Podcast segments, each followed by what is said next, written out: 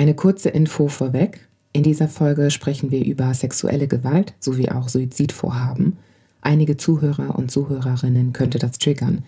Entsprechend hier der Hinweis.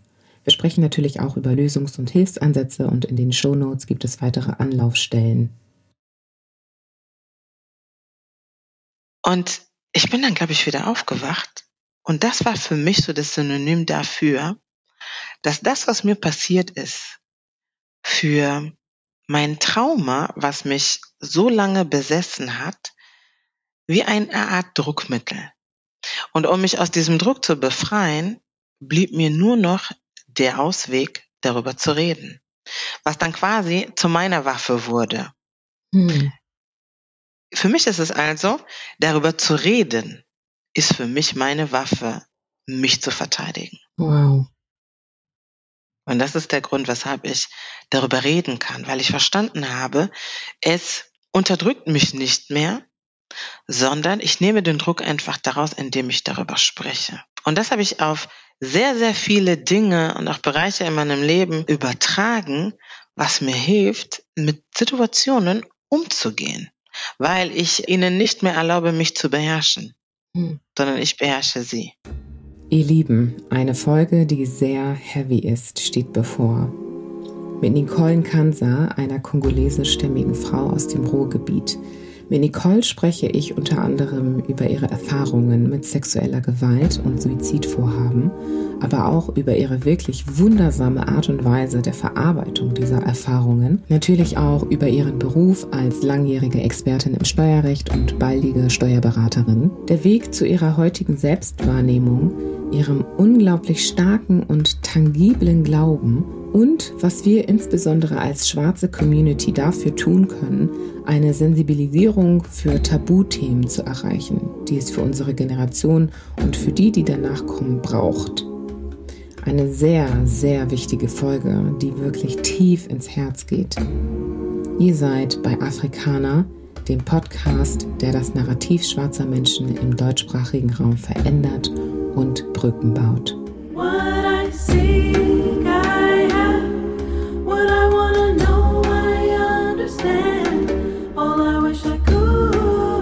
Hallo, liebe Nicole, herzlich willkommen. Hallo, liebe Julie. Danke, dass ich da sein darf.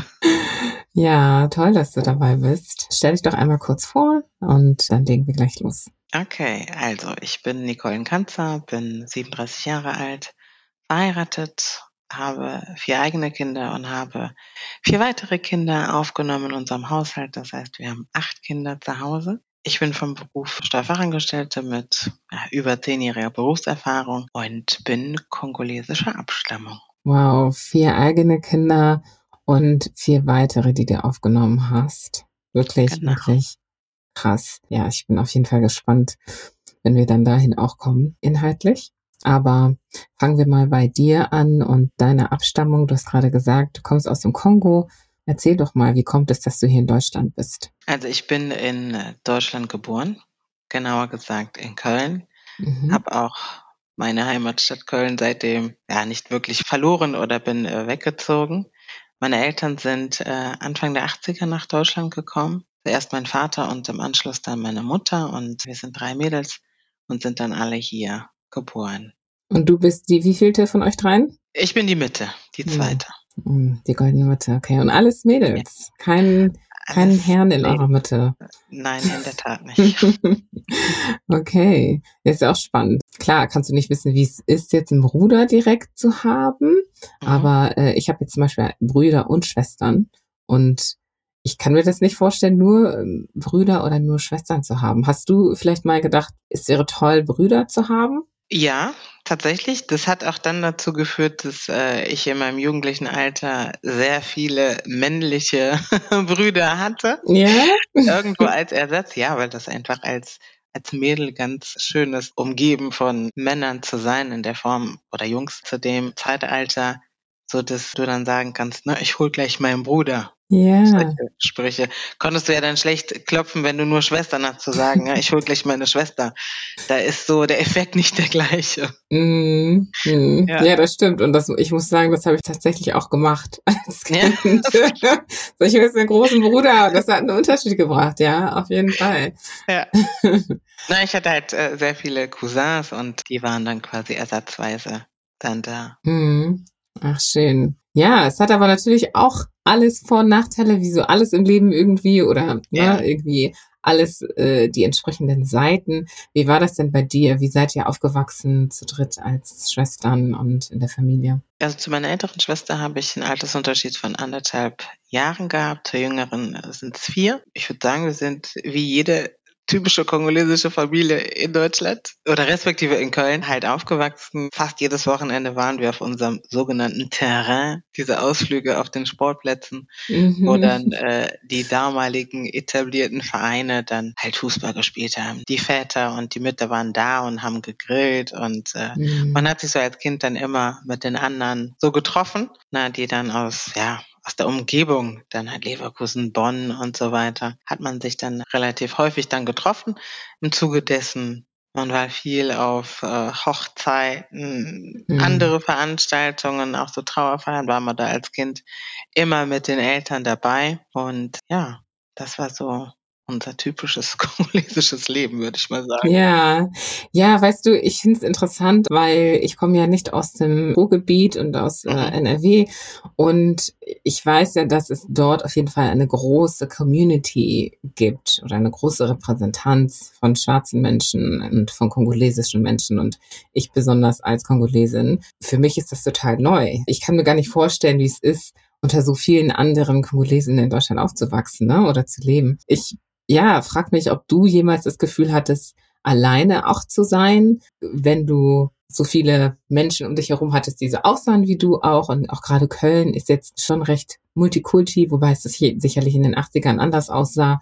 Ähm, kannst du da mal erzählen, was deine Erfahrung war, wenn es darum ging, ja, andere Menschen zu sehen und mit ihnen zu leben, die aussehen wie du? Also das war in der Tat, wenn man äh, solche Zusammenkünfte hatte, so dass du nicht das Gefühl hattest, dass du jetzt besonders bist, weil du alleine bist. Mhm. Anders ist es natürlich dann in der Schule gewesen oder halt auch im Kindergarten oder danach im Hort. Dann warst du schon das Einzige oder das, ja, du gehörtest dann zu den zwei Dreien, die der afrikanische Abstammung waren, inmitten von 30, 40 anderen weißen Kindern. Also in der Tat hat man sich da ähm, häufig, solo war man da unterwegs, obwohl in NRW halt so eine große kongolesische oder afrikanische Community ist, das stimmt. Aber in so ähm, Institutionen wie halt Kindergarten halt auch und, und Schule war mal noch nicht so präsent. Mhm. Und was glaubst du, woran das lag? Also war das einfach nur der Altersunterschied, dass es irgendwie eine Generation gab, die nicht so viele Kinder hatte oder es nicht so viele gab, die zur Schule oder in den Kindergarten gingen oder woran lag das? Ich glaube, dass das mit der Zeit einfach gekommen ist, weil meine Eltern sind halt Anfang der 80er gekommen. Ich bin 85 geboren und das kam so langsam. Ich kenne halt in meinem Alter, da sind wir schon äh, zu der, ich würde mal sagen, Generation reichen ähm, Familien, weil wir dann schon im Schnitt drei, vier, fünf ne, Kindern äh, dann in einer Familie waren und wir sind zwar alle dann auch herangewachsen, aber so jeder so in seinem Pott, sag ich mal, ne, in seiner in seiner Ecke. Am Ende hatten wir auch die Konstellation, dass viele Eltern, die mit ihren Kindern hierher gekommen sind oder die auch hier geboren sind, die haben ihre Kinder nach Belgien geschickt. Wir Hm. hatten in der Nähe von Köln hatten wir aufgrund der belgischen Besatzung war da noch eine französischsprachige Schule und da sind viele halt äh, zur Schule gegangen. Hm. Obwohl es halt in Deutschland war, aber das war halt nach dem belgischen System. Und das haben viele afrikanische Familien oder kongolesische Familien präferiert, ihre Kinder dorthin zu schicken, als auf die lokalen Schulen. Okay. Ja, guck Ja. mal, das ist ja interessant. Das war mir gar nicht so bewusst, aber das macht dann Mhm. auch total Sinn, wenn man mit einem System, äh, zumindest die Sprache allein, ne, sich vertraut machen muss, die sehr viel schwieriger ist als das, was man gewohnt ist, vielleicht einfach von Geburt an. Macht Richtig. natürlich Sinn, den einfacheren Weg zu wählen, ne? In der Tat, ja, weil einfach das äh, Schulsystem beider Länder unterschiedlich ist. Mhm. Hier in Deutschland ist ja sehr viel Initiative auch seitens der Eltern gefordert und das ist das, was unsere Eltern nicht wussten. Die kommen ja selber aus einem belgischen System, wo das System ja eher so war, dass die Lehrer vorgeben, die informieren die Eltern, aber die Eltern müssen nicht wirklich aktiv an der Bildung ihrer Kinder mitwirken. Und hier mhm. in Deutschland ist das definitiv anders. Mhm. Ja, es ist interessant, dass du das erwähnst. Ich kann das total unterschreiben. Meine Eltern sind so gut wie nie zu Elternabenden gegangen und irgendwelchen anderen Besprechungen und immer nur dann, wenn sie wirklich mussten und der Lehrer dann oder die Lehrerin über mich dann äh, kommuniziert hat, bring bitte deine Eltern und so.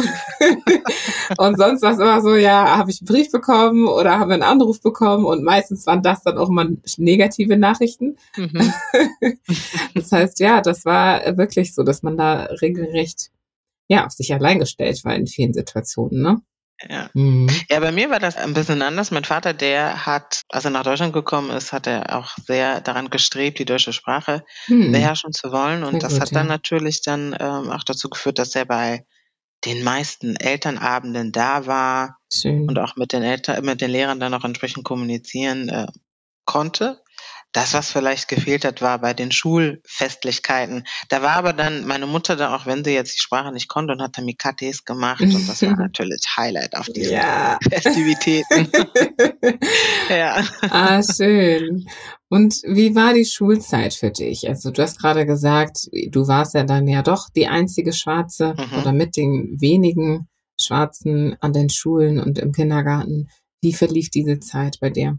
Dadurch, dass Köln eine relativ Multikulti-Gesellschaft war und auch nach wie vor ist, ähm, ist mir das als Kind gar nicht so aufgefallen, dass man so fremd ist. Ich war natürlich mit meinen Geschwistern auf der Schule, wie auch im Kindergarten, auch im Hort, so dass ich immer eine Person mindestens hatte, die genauso von der Hautfarbe war wie ich, auch wenn es jetzt Familie war. In der Grundschulzeit hatte ich eine ganz nette Lehrerin gehabt und war die einzige Schwarze in der Klasse, aber das ist dann in der Klassengemeinschaft gar nicht aufgefallen. Wenn, dann wurde ich eher gehänselt von anderen Mitschülern aus Parallelklassen, aber nicht aus meiner eigenen Klasse. Mhm. Da hat meine Klassenlehrerin dafür gesorgt, dass wir uns verstehen und auch, dass keiner in irgendeiner Form ausgegrenzt wird. Und das hat sich dann fortgezogen, als ich auf die weiterführende Schule gekommen bin. Und darüber habe ich sogar heute Morgen noch nachgedacht. Das ist mir gar nicht aufgefallen. Meine Klassenlehrerin, die hieß Frau Schwarz. Ah. Ja, ja. Und ich habe nie darüber nachgedacht, außer heute Morgen gedacht, krass, die hieß Frau Schwarz. Und Frau Schwarz war ja eine bezaubernde Klassenlehrerin, weil auch sie, sag ich mal, das fortgesetzt hat, wie aber auch mein anderer Klassenlehrer, der Herr Terhorst, ähm, die haben echt dafür gesorgt, dass wir uns wohlfühlen. Mhm. Ich weiß nicht, ob die jetzt bei mir ein besonderes Augenmerk gelegt haben, aber so aus der Retrospektive hat sie sich sehr gekümmert.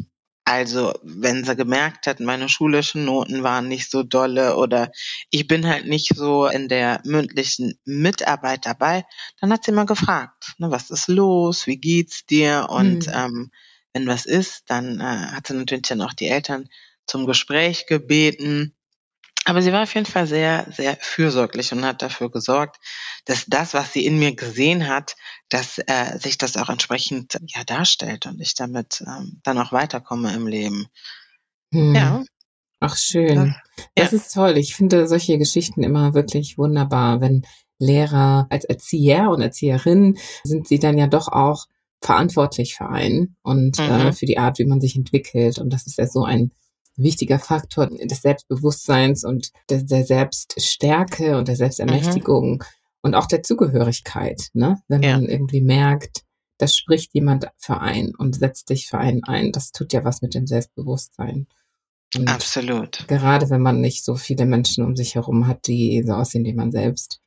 Ja, genau. Ich finde, ich, das ist immer ganz toll, solche Geschichten zu hören und Props zu Frau Schwarz Frau und Schwarz, den anderen ja. Herren. Absolut. Ich habe, wie gesagt, nie darüber nachgedacht, äh, dass hier auch Frau Schwarz hieß. Wenn Lehrer nicht verstehen, vor allen Dingen in dem Alter, wo dann die Schüler sind, ich war ja in der fünften Klasse, da war ich zehn Jahre alt. Mhm. Und sie hat mich begleitet, bis ich dann in die zehnte Klasse kam. Da glaube ich, da war ich 16.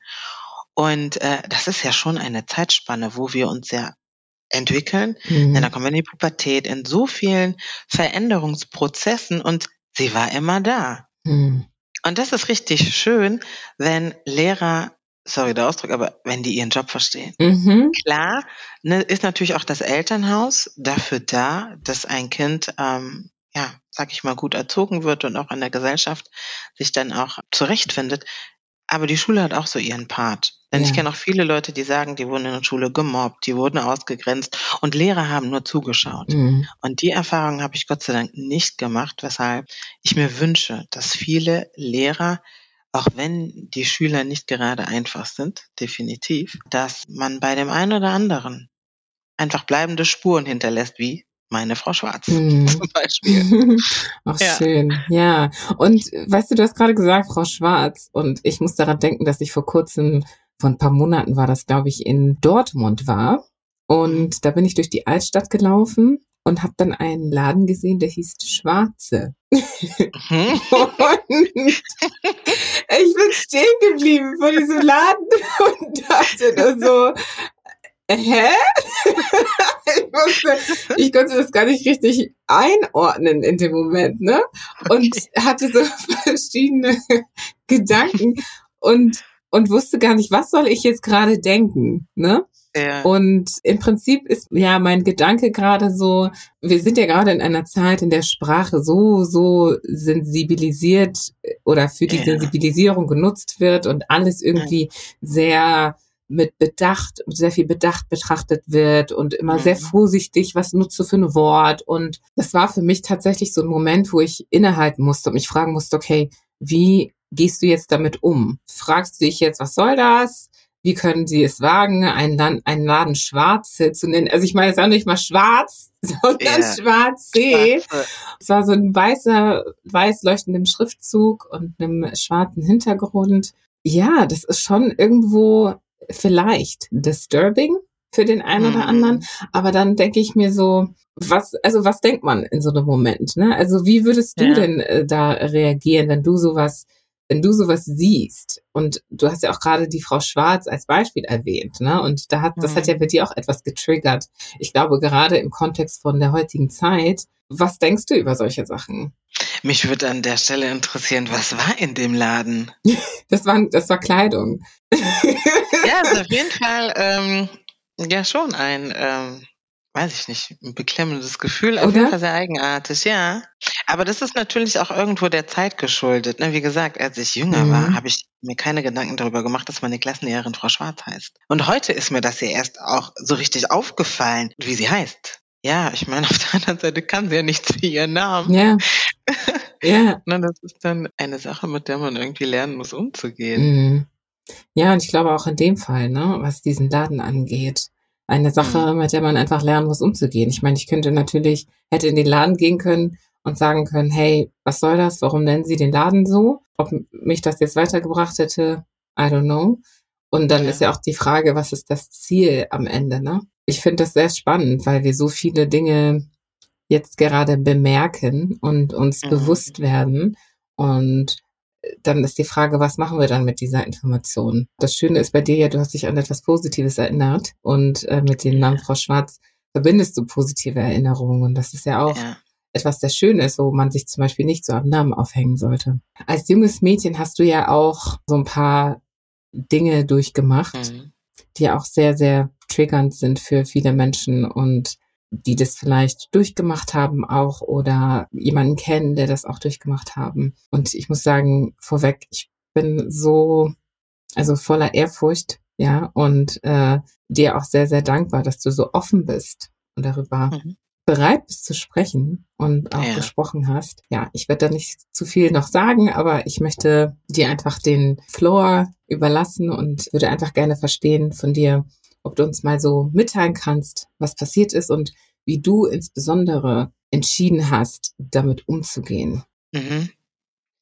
Also, äh, wie ich dir im Vorgespräch äh, erzählt hatte, war das ein Ereignis, der einschneidend war in, äh, in meinem Leben, vor allen Dingen so jung, wie mir das passiert ist. Und zwar war das ein Tag von meinem elften Geburtstag, da wurde ich von einem nahestehenden Familienangehörigen vergewaltigt. Und das war für mich der ja, Beginn des nicht mehr Vorhandensein der Nicole, die damals da war. Vor allem das Kind. Ich war ja zehn Jahre alt. Mhm. Und äh, damit startete auch für mich eine Odyssee in eine Zukunft, die sehr mit viel Schmerz und auch ähm, ganz, ganz viel Trauma einfach einherging. Ich weiß noch, Frau Schwarz, sie hat so oft, das ist das, weshalb ich sage, dass sie so fürsorglich war, sie hat gemerkt, dass irgendetwas nicht stimmte. Mhm. Aber ich konnte es ihr nicht sagen. Ich war, ich weiß nicht, ob ich sagen kann, dass ich nicht bereit dafür war, aber ich habe es auch niemandem aus der Familie erzählt. Ich hatte dann ja irgendwie versucht, trotzdem im Leben damit klarzukommen, was mir aber nicht wirklich äh, gelungen ist, weil äh, es dann darin gipfelte, dass ich mir kurz vor dem 16. Lebensjahr das Leben nehmen wollte, weil es einfach zu viel für mich war mhm. und ähm, ich nicht wusste, wohin und mein Leben irgendwo auch keine ja, Berechtigung mehr hatte, da zu sein. Mhm. Also ich ähm, und, sah kein Leben mehr. Ja. Das heißt also, die ganzen, diese fünf Jahre hast du im Prinzip geschwiegen darüber und hast das einfach mhm. so mit dir getragen. Genau. Mhm. Also alle Gedanken darum und auch alle Bilder und das war wie ein Video, was sich jedes Mal abgespielt hat.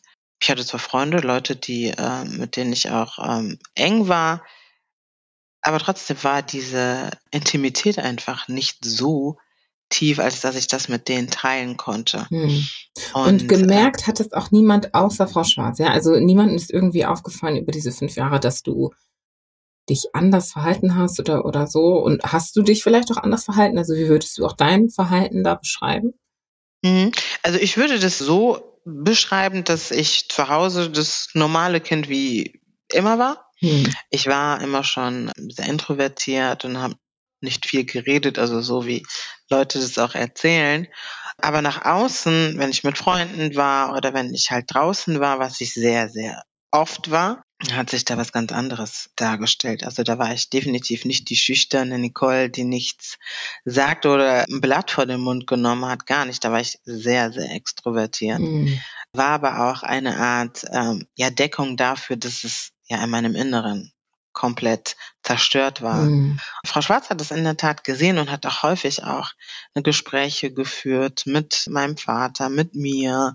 Und ich konnte es ja einfach nicht sagen. Mhm. Ja, also das hat sich definitiv zum Negativen verändert, mein Leben nach außen. Mhm. Und weißt du, was du damals gefühlt hast, warum du dich da nicht geöffnet hast? Auch gerade so eine Person, die so fürsorglich dir gegenüber war? Dieses, ich weiß nicht, wie sie reagiert. Mhm. Das war das. Das war diese große Angst, mir das nicht zu glauben und natürlich auch, das dann meinen Eltern offenlegen zu müssen. Ne, weil es einfach jemand war, der der Familie nahe stand, insbesondere meinem Vater. Und diese Sorge und auch diese Angst, die hat mich einfach ähm, überwältigt. Hm. Wow. Wie kommt es, dass du, ähm, ja, du hattest ja jetzt dann mit 15 Jahren vorgehabt, dir das Leben zu nehmen. Mhm. Es ist dann ja aber nicht passiert, denn du bist ja Gott sei Dank noch mitten unter uns. Ja. Ähm, wie kommt das? Was ist da passiert? Ich hatte ähm, ja ein halbes Jahr vorher bin ich dann in eine ja, tiefe Depression geraten, wo ich zwar gelebt habe, ich habe weiterhin Partys gemacht und sonst was, aber das schon sehr, sehr exzessiv. Und äh, ich war eine gute Schülerin und habe dann quasi die Qualifikation zum Abitur fast verloren, weil ich von montags bis sonntags nur Party gemacht habe. Und meine Lehrerin, Frau Schwarz, wieder einmal, hatte dann, ich glaube, das war in der zehnten Klasse, im ersten Halbjahr, hatte sie dann nochmal ein Gespräch mit mir und meinem Vater gehabt, wo sie gesagt hat, Nicole, ich weiß nicht, was los ist, aber wenn sich das nicht verändert, dann kannst du kein Abitur machen. Und Abitur war aber eines der Ziele, die ich mir irgendwann gesteckt hatte, ich glaube nach der achten Klasse, ich gesagt habe, ich werde Abitur machen. Und das war wie eine Art Weckruf, dass sie mir klar machte, du musst jetzt was machen. Das ging dann aber, ja, nicht so gut, weil ich mich da einfach in einem Moment befunden hatte, wo mir alles im Leben einfach scheißegal war. Mhm. Selbst das Leben selber. Und ich mich damit intensiv beschäftigte, mir das Leben zu nehmen. Und das war dann eine Information, dass das Abitur dann nicht mehr für mich greifbar ist, war dann nicht mehr so schlimm, hm. weil ich eh vorhatte, mir das Leben zu nehmen. Und jetzt so rückblickend, da war das eigentlich wie, ähm, ja, ein, ein Weckruf von ihr, mal wach zu werden in Bezug auf meine Ziele und auch meine Träume, die ich mir damals gesetzt hatte. Mhm. Aber da war ich einfach viel zu, ja, war ich einfach viel zu tief in meinem Schmerz und auch ähm, in diesem Gedanken einfach gefangen, dass das Leben einfach keinen Sinn macht. Mhm. Ich habe mir dann Gedanken gemacht, wie nimmst du dir das Leben? Springst du von der Brücke oder äh, schmeißt du dich von fahrenden Zug oder so. Aber das sind alles so Dinge gewesen, die ich dann letztlich nicht gemacht habe, weil meine größte Sorge war, so einen Unfall zu überleben. Hm. Das zu überleben, eventuell nur körperlich beeinträchtigt zu sein, aber mein Geist ist dann voll da, äh, äh war für mich keine, keine Option. Wow. Auch die andere Komponente, dann geht's dir körperlich, dann bist du vielleicht körperlich beeinträchtigt, dann bist du aber vielleicht auch geistig nicht mehr die Nicole. Dann war das aber dann wieder eine Belastung, die ich dann auf meine Familie abwälze. Mhm. Und das waren für mich so Gedanken, wo ich gesagt habe, das kann ich nicht. Wenn ich schon das Problem habe, im Leben klarzukommen, wieso will ich anderen dann äh, eine Last aufbürden, die meine ist? Am Ende des Tages bin ich dann dazu gekommen zu sagen, ich hätte ganz, ganz viele Schmerzmittel nehmen, um ähm, einfach nur einzuschlafen.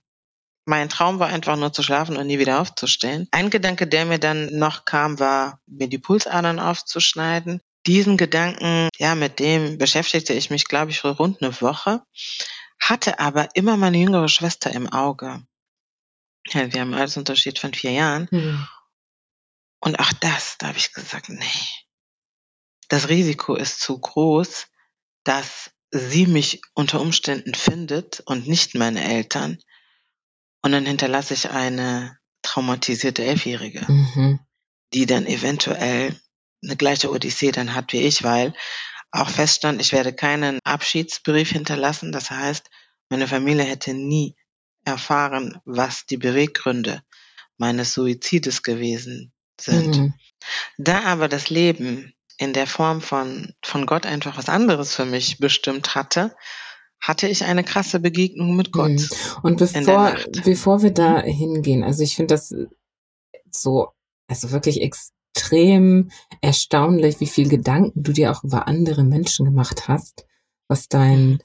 dein Selbstmordversuch angeht. Also, dass du wirklich überlegt hast, okay, wie mache ich das jetzt am besten, so dass ich einfach nur weg bin und so wenig Spuren wie möglich hinterlasse, im Prinzip, ja. Mhm. Also, wow. Ich, ähm, ich finde das wirklich besonders und am Ende des Tages hättest du ja auch einfach gehen können. Es hätte dir alles egal sein können. Ne? Mhm. Weil weg bist du dann ja und dann, dann kannst du ja eh nichts mehr ändern, so nach dem Motto. Und erst recht, wie Menschen damit umgehen, kann man auch nie beeinflussen, richtig. Aber ja, eine gewisse Selbstlosigkeit zu haben in der, in der Hinsicht ist schon wirklich sehr, sehr erstaunlich, finde ich. Ich kann also das persönlich natürlich nicht nachvollziehen, beziehungsweise ich hatte mal eine ähnliche Erfahrung. In mir war das in der Form, dass meine Mutter eine ganze lange Zeit weg war.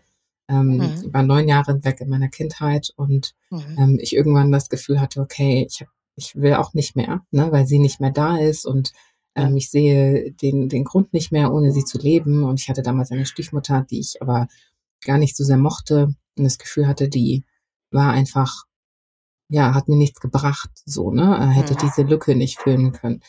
Und ähm, da habe ich sowas nicht gedacht. Aber das ist auch wieder so, ja, wie unterschiedlich wir alle sind und wie unterschiedlich mhm. wir eben auch alle mit solchen Traumata irgendwie umgehen. Dass jetzt irgendwie, ja, dass jeder in der Hinsicht einfach anders ist und anders gestrickt ist, finde ich auch nochmal wichtig, einfach anzuerkennen und zu, ja, deutlich zu machen. Ich kann auch total nachvollziehen, dass du, du, ja, diese Scham empfunden hast oder Angst davor hattest, mit Menschen darüber zu sprechen, weil auch ich mit niemandem darüber gesprochen hatte und auch, ja, man sich, man nicht genau weiß, was werden die Leute sagen, wie du eben sagtest, ne? Die Angst ist so groß vor dem Unbekannten, dass man Angst hat, nicht mit ihr umgehen zu können und lieber den Weg der Sicherheit wählt mit den Dingen, die man irgendwie vorhersehen kann. Und das ist eben nichts zu sagen, weil dann auch nichts passiert. Ne?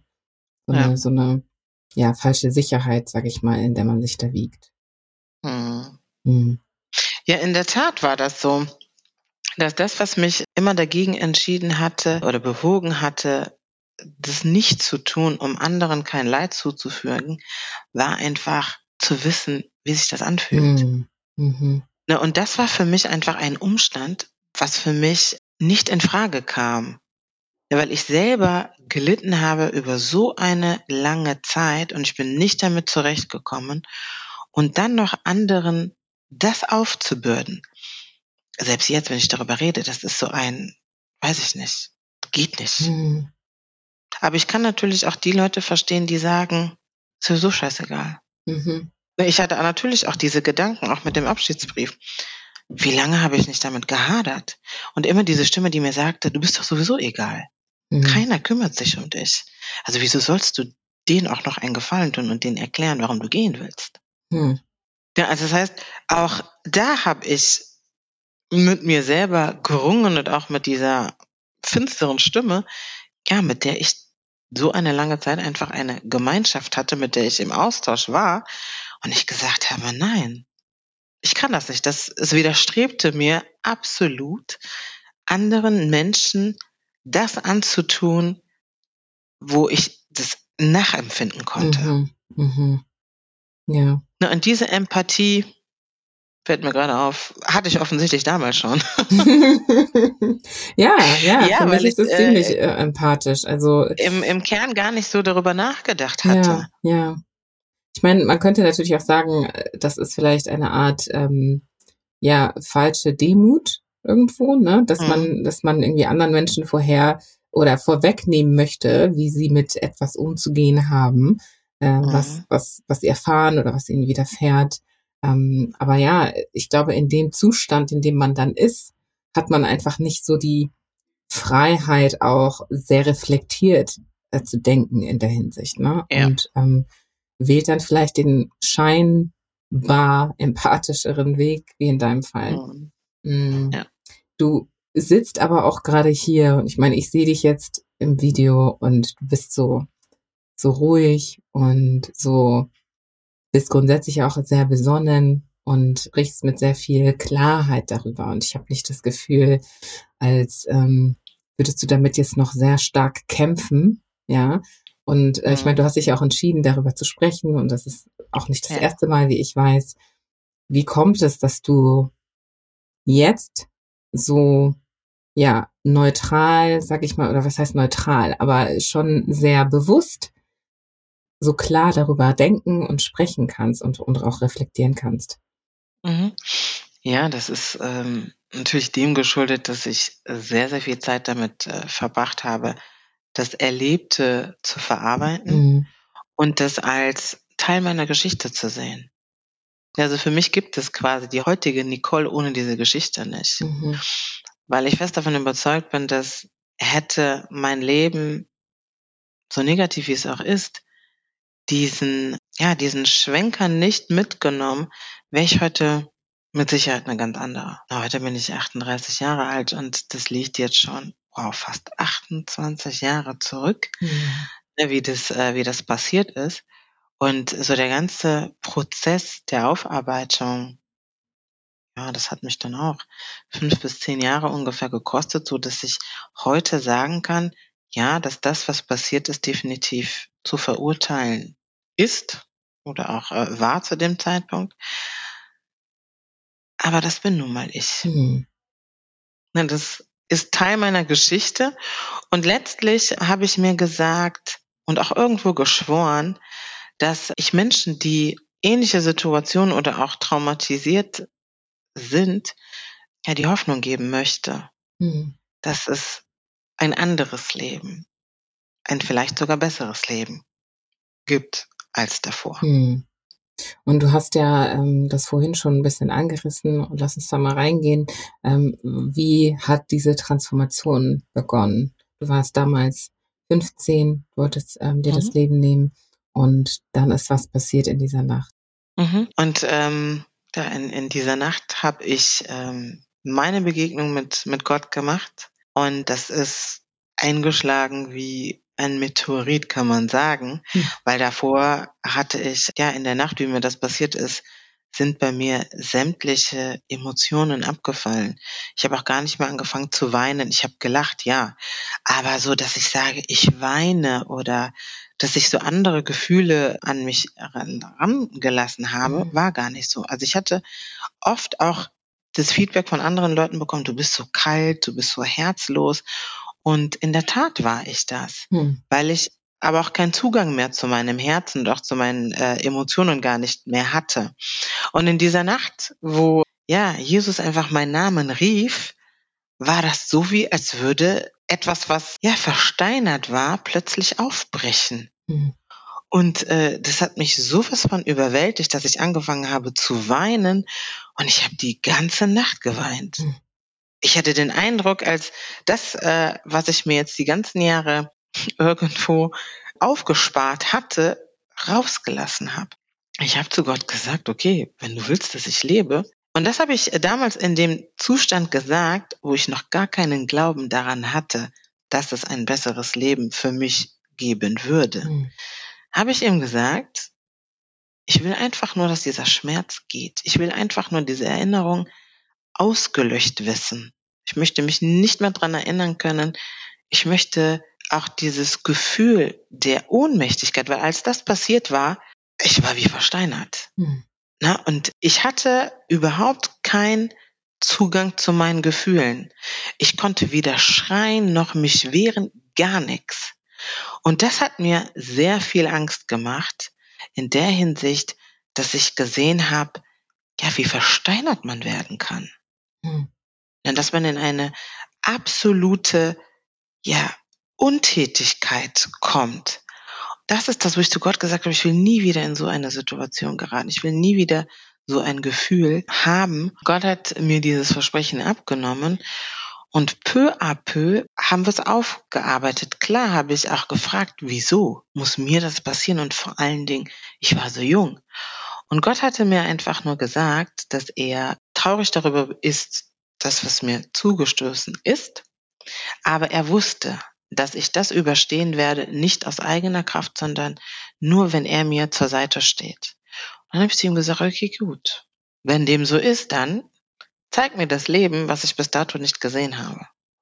Peu à peu haben wir uns dran getastet, so dass ich dann, ich glaube, fünf bis sechs Jahre später mit 21, kurz vor meiner Taufe, habe ich dann auch meinen Eltern davon erzählt. Hm. Mit denen habe ich angefangen, weil ich denen aber auch gesagt habe, ich werde das publik machen. Hm. Bis heute ist äh, quasi die genaue Identität der Person noch gewahrt, weil mich Gott davon noch nicht überzeugt hat, das preiszugeben.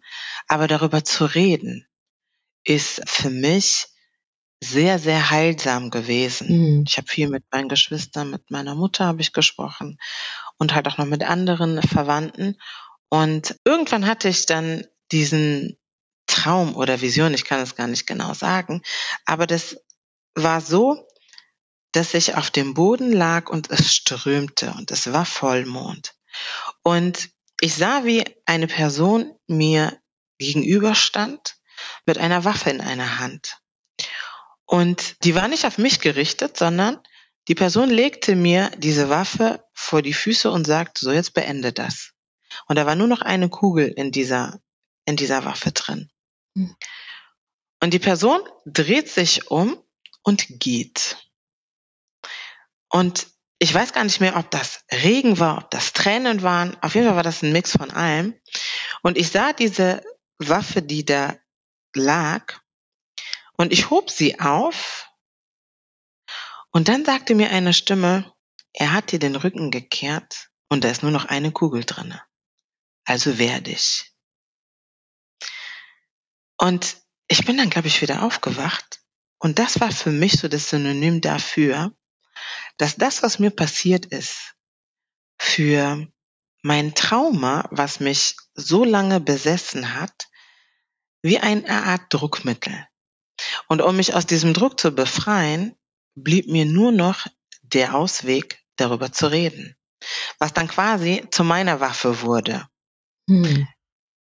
Für mich ist es also, darüber zu reden, ist für mich meine Waffe mich zu verteidigen. Wow. Und das ist der Grund, weshalb ich darüber reden kann, weil ich verstanden habe, es unterdrückt mich nicht mehr, sondern ich nehme den Druck einfach daraus, indem ich darüber spreche. Und das habe ich auf sehr, sehr viele Dinge und auch Bereiche in meinem Leben übertragen, was mir hilft, mit Situationen umzugehen, weil ich ihnen nicht mehr erlaube, mich zu beherrschen, hm. sondern ich beherrsche sie. Hm. Wow, ich habe ich hab Gänsehaut. es ist, wow, so, so powerful. Heftig, heftig. Und so empowernd auch, ja. Also ich glaube, was du gerade gesagt hast mit dem, dass das deine Waffe ist. Deine Waffe und die Art, wie du dich verteidigst, ist darüber zu sprechen, weil du ja. dem Ganzen die Macht nimmst und sie auf dich überträgst am Ende. Genau. Dadurch, dass du einfach zeigst, dass dich das nicht mehr beherrscht und wie offensichtlich kann man das tun, wenn man nicht darüber spricht, ne? In der Tat, ja. Wow. Wow. Was für ein was für eine Wandlung, was für eine, was für eine Kraft, ja, was für eine Macht du da dadurch besitzt, einfach. Und ja, ja ich hoffe sehr, dass das ein, ein, auch einen befreienden Effekt oder zumindest einen ermutigenden Effekt hat für Menschen, die da vielleicht auch durchgegangen sind oder ja, ja. andere Menschen kennen, die das, die dadurch ja, gegangen sind. Wow. Und du hast gerade davon gesprochen, dass du anderen Menschen ja mit ähnlichem Erlebnis die Möglichkeit geben möchtest, auch mit ihren Traumata umzugehen. Ne? Ja. Hast du da ja auch bestimmte Wege, wie du das sehr bewusst machst, also außerhalb jetzt von dem Gespräch heute und mhm. den Gesprächen, die du mit deiner Umgebung führst? Mhm. Also nun mache ich das ähm, in unterschiedlicher Form. Wir haben ja einen Verein, Arts of Butterflies heißt der. Ja. Da geht es um die Persönlichkeitsentwicklung. Ja, da reden wir über die verschiedenen Dinge, Du hast ja auch eben erzählt, wie es dir gegangen ist ne, mit der Abwesenheit deiner Mutter. Mhm. Und es gibt so viele Dinge, so unterschiedlich wie wir Menschen sind, denke ich, gibt es auch die unterschiedlichsten Wege, ein Trauma aufzuarbeiten. Ich denke, dass zu wissen, das, was einen letztlich befreit, das ist wie eine Art Formel bei mir geworden. Ich kann gar nicht anders. Hm. Und der eine oder andere denkt dann, dass ich dann mit der Geschichte nicht abgeschlossen habe, weil ich quasi das immer wieder aufwärmen würde. Aber im Endeffekt ist das für mich kein Aufwärmen, denn ich kann mich an das Ereignis zum Beispiel gar nicht mehr so genau erinnern. Hm. Mhm. Ne, also wie das genau passiert ist, ich habe mehr so Bruchstücke, aber ich habe keinen Film mehr, so wie ich das vorher hatte. Und ich habe einzelne Bilder, wenn überhaupt noch. Aber das Geschehene ist für mich passé. Hm. Aber es ist Teil meiner, es ist Teil meiner Geschichte. Und darüber zu sprechen, wie gesagt, ich habe mit meinen Eltern angesprochen, mit meinen Eltern angefangen und das hat mich sehr, sehr viel Überwindung gekostet. Hm. Weil ich auch nicht wusste, wie reagieren die. Aber ich war zumindest zu dem Zeitpunkt auch mit mir selber und einfach auch mit Gott in dem Einklang, dass ich bereit dafür war, diesen Schritt zu gehen. Ja, deswegen würde ich auch diesen Schritt niemanden empfehlen, der nicht innerlich davon überzeugt ist, das zu gehen mhm. oder das so zu tun. Mhm. Ja, man muss wirklich so für sich im Klaren darüber sein, okay, das, was ich jetzt tue, ne, das kann in die eine Richtung oder in die andere Richtung ausschlagen. Aber egal wie jetzt der Wind, sag ich mal, äh, weht, ist die Frage, bleibt mein Schiff auf Kurs oder nicht? Hm. Ja, und weißt du, diese Angst, ne, mit äh, mhm. den Be Menschen zu sprechen, die es wahrscheinlich wissen sollten. Wie hast du das gemacht? Also jetzt mal so ganz praktisch gesprochen, ja, weil ich glaube, dass es vielleicht auch Menschen gibt, die vielleicht davor stehen, vor diesem, mhm. dieser Aktion und aber einfach nicht wissen, okay, wie, wie führe ich denn dieses Gespräch? Was sage ich denn dann da? Und muss ich jetzt alles genau im Detail erklären oder wie bist du da mhm. vorgegangen und wie würdest du vielleicht jemanden empfehlen, davor zu gehen, der vielleicht die Überzeugung hat, aber ja, vielleicht die Worte nicht findet? Mhm. Ich würde das üben. Ich habe mich vor den Spiegel gestellt und habe mir das gesagt. Mhm. Das ist das, was ich eben äh, sagte mit, ne, man muss selber erstmal mit sich ne, im Reinen sein. Mhm. Und ich habe mich vor einen Spiegel gestellt und ich habe quasi meinem Spiegelbild meine Geschichte erzählt. Und dabei habe ich mich dann auch selber beobachtet, wie ich geredet habe, was das aber auch innerlich bei mir ausgelöst hat. Darauf habe ich dann auch geachtet, weil ich das meinen Eltern sagen wollte, nicht in einem Zustand, wo ich dann am Ende vielleicht zusammenbreche, Mhm. Mhm. weil das zu viel für mich Mhm. ist. Und ich habe meinen Eltern nicht gesagt, wie genau das abgelaufen ist, aber erstmal habe ich damit angefangen zu sagen, dass es passiert ist und wer auch das war. Und dann habe ich gewartet habe meine Eltern ähm, mich ne, mir dann Fragen gestellt haben. Und das muss man, da muss man auch noch sagen, meine Eltern sind getrennt und ich habe zuerst mit meiner Mutter angefangen zu sprechen. Mhm. Und als ich ihr dann sagte, okay, gut, ich möchte aber auch mit Papa darüber sprechen, sind wir ins Gebet gegangen und ich habe dann, wie gesagt, erstmal meinem Spiegelbild die Geschichte erzählt, ehe ich zu meinem Vater gegangen bin. Mhm. Dann habe ich aber auch meinem Vater gesagt, was mich dazu bewogen hat, weil ich ihm gesagt habe, mir ist es wichtig, dass ihr das von mir erfahrt, weil ich werde darüber reden. Und vielleicht wird dann der eine oder andere euch darauf ne, aufmerksam machen Mhm. oder euch das erzählen. Ich habe gehört, dass Nicole das und das und das passiert ist. Ne, einfach damit die darauf vorbereitet sind. Ne, und so bin ich dann wirklich in kleinen Schritten hingegangen. So auch das, ne, wenn jetzt dieser Podcast zum Beispiel veröffentlicht wird, dann wissen das deutlich mehr Leute als ne, meine, meine Umgebung. Mhm. Aber meine Eltern wissen, dass der Tag, wo ich angefangen habe, auch Leuten außerhalb der Familie das zu erzählen, war das für mich der Auftakt dafür, dass Schweigen einfach tötet. Mhm. Ne, und wir haben sehr, sehr viele Tabus in unserer Community, die dazu führen, dass Menschen sich das Leben nehmen, dass Menschen unglücklich sind in ihren Ehen, in ihren Familien, in so vielen Lebensbereichen und wir aufgrund dessen teilweise nicht weiterkommen. Und das ist so eines meiner Beweggründe unter anderem, davon zu sprechen, dass wir den Tabus eine Stimme geben. Mhm. Mhm. Und das ist das, was du dann im Rahmen von Arts and Butterflies machst, wie du gerade erwähnt hast. Ja, aber nicht nur, Nicht nur, okay. na auch so im alltäglichen Leben. Mhm. Wow. Ja, vielen Dank. Vielen, vielen Dank dafür, weil ich ähm, glaube, das ist total, was so oft fehlt, ist auch so an praktischen, praktischer Hilfe einfach, ja. Weil äh, Mhm. ich, ich glaube, ich habe zum Beispiel viel mit einer, mit einem Coach gearbeitet und die Frau war Mhm. selbst oder ist selbst auch Psychologin, Theologin und Coach. Und ich habe auch mit ihr so ein paar Dinge, die ich durchgemacht habe, aufgearbeitet zum Beispiel. Mhm. Aber es gibt nicht unbedingt jeden, also nicht jeder hat diese Möglichkeiten, nicht jeder hat diese Zugänge. Und manchmal fragt man sich auch, was für ein Zugang ist überhaupt richtig für mich. Ne? Und fange ich erst mit einem Psychologen oder mit jemandem externen an oder gehe ich erst äh, selber irgendwie auf jemanden zu, den ich kenne. Aber ich glaube, dieses, dieser erste Schritt mit sich selber, den muss man ja irgendwann so oder so machen. Ja. Und ich glaube, das ist echt, also für mich zumindest ein super guter Anfang, sich mit sich selbst zu beschäftigen und zu fragen, okay, wo, Mhm. in welchem Stadium bin ich gerade? Kann ich mir das Geschehene selbst schildern? Und was passiert dann Ja. mit mir? Breche ich zusammen? Fange ich an zu weinen? Äh, werde ich wütend? Vielleicht das auch zu verstehen und Mhm. dann vielleicht dann zu entscheiden, okay, ich gehe auf jemanden zu, weil man vielleicht merkt, man kommt nicht alleine klar äh, und so weiter. Aber Mhm. vielleicht so eine Ist-Analyse zu machen und dadurch, dass man sich selbst damit konfrontiert, ohne eben auch zu werten, ne? weil das ist auch das, was ich Mhm. äh, herausgehört habe, indirekt, dass du einfach mal getan hast und guckst, was passiert. Ohne Ja. irgendwie zu sagen, das ist jetzt voll schlecht, dass ich zusammengebrochen bin oder ich darf bloß nicht heulen oder was, was auch immer. Mhm. Ja. Ja, ich habe auch, ne, bevor ich das quasi meinen Eltern erzählt habe, habe ich, da war ich 16, ich glaube bis 21, habe ich sehr, sehr viel Zeit nur mit mir selber verbracht. Sehr, sehr viel. Also ich bin bestimmt in der Woche drei, vier Stunden einfach in die Wälder mit meinem MP3-Player damals Mhm.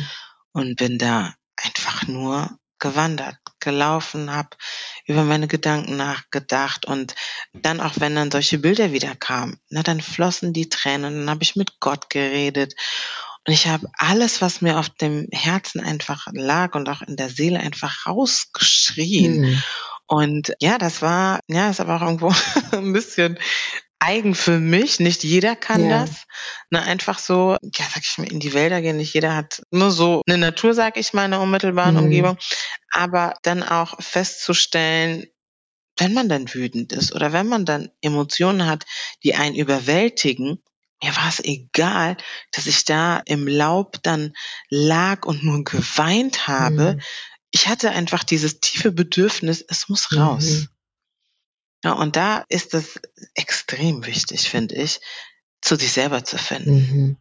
Oh, das hast du so schön ne, Sich dessen bewusst ja. zu sein, wie seine Selbstwahrnehmung einfach ja, ist. Ja, total. Mein Gott. Ich habe ja jetzt äh, diese Woche eine Podcast-Folge aufgenommen, die ist noch nicht veröffentlicht, aber da haben wir ja. Über genau diesen Punkt einmal kurz gesprochen.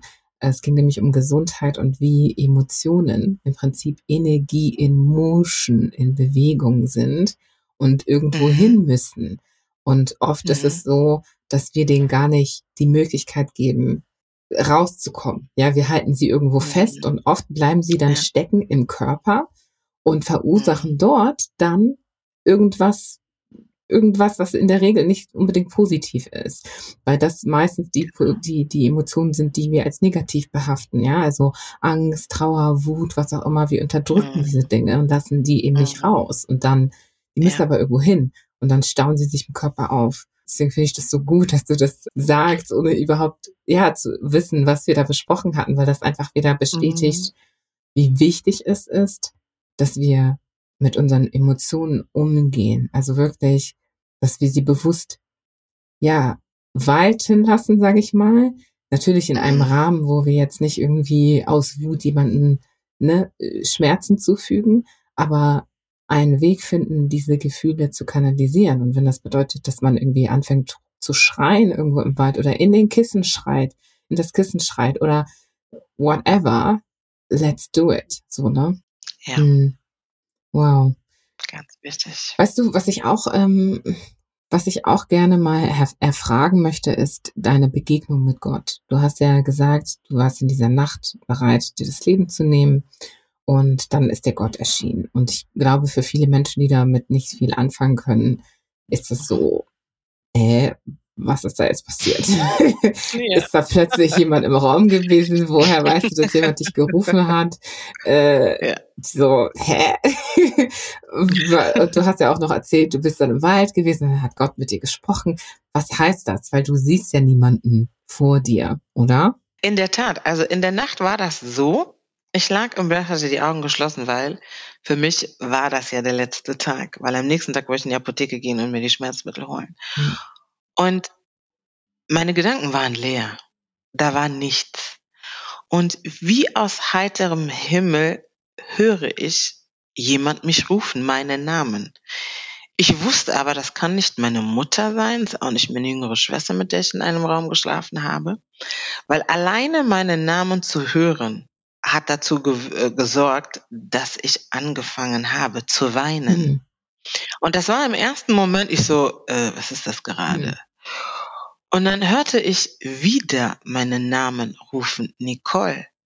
Und es ist so wie, als hätte man einen Wasserhahn geöffnet, der jahrelang kein Wasser durchließ. Und dann kamen erstmal Tropfen. Und dann, als er richtig aufgedreht war, dann war kein Halten mhm. mehr. Und es ist extrem surreal, das so zu erklären oder erklären zu wollen, dass das jemand versteht, der das selber noch nicht erlebt hat. Mhm. Aber du merkst einfach, das ist nicht deine Stimme.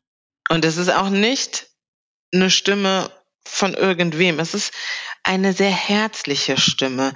Und diese Stimme war so stark, dass es diese heftige Emotion in mir ausgelöst hat. Hm.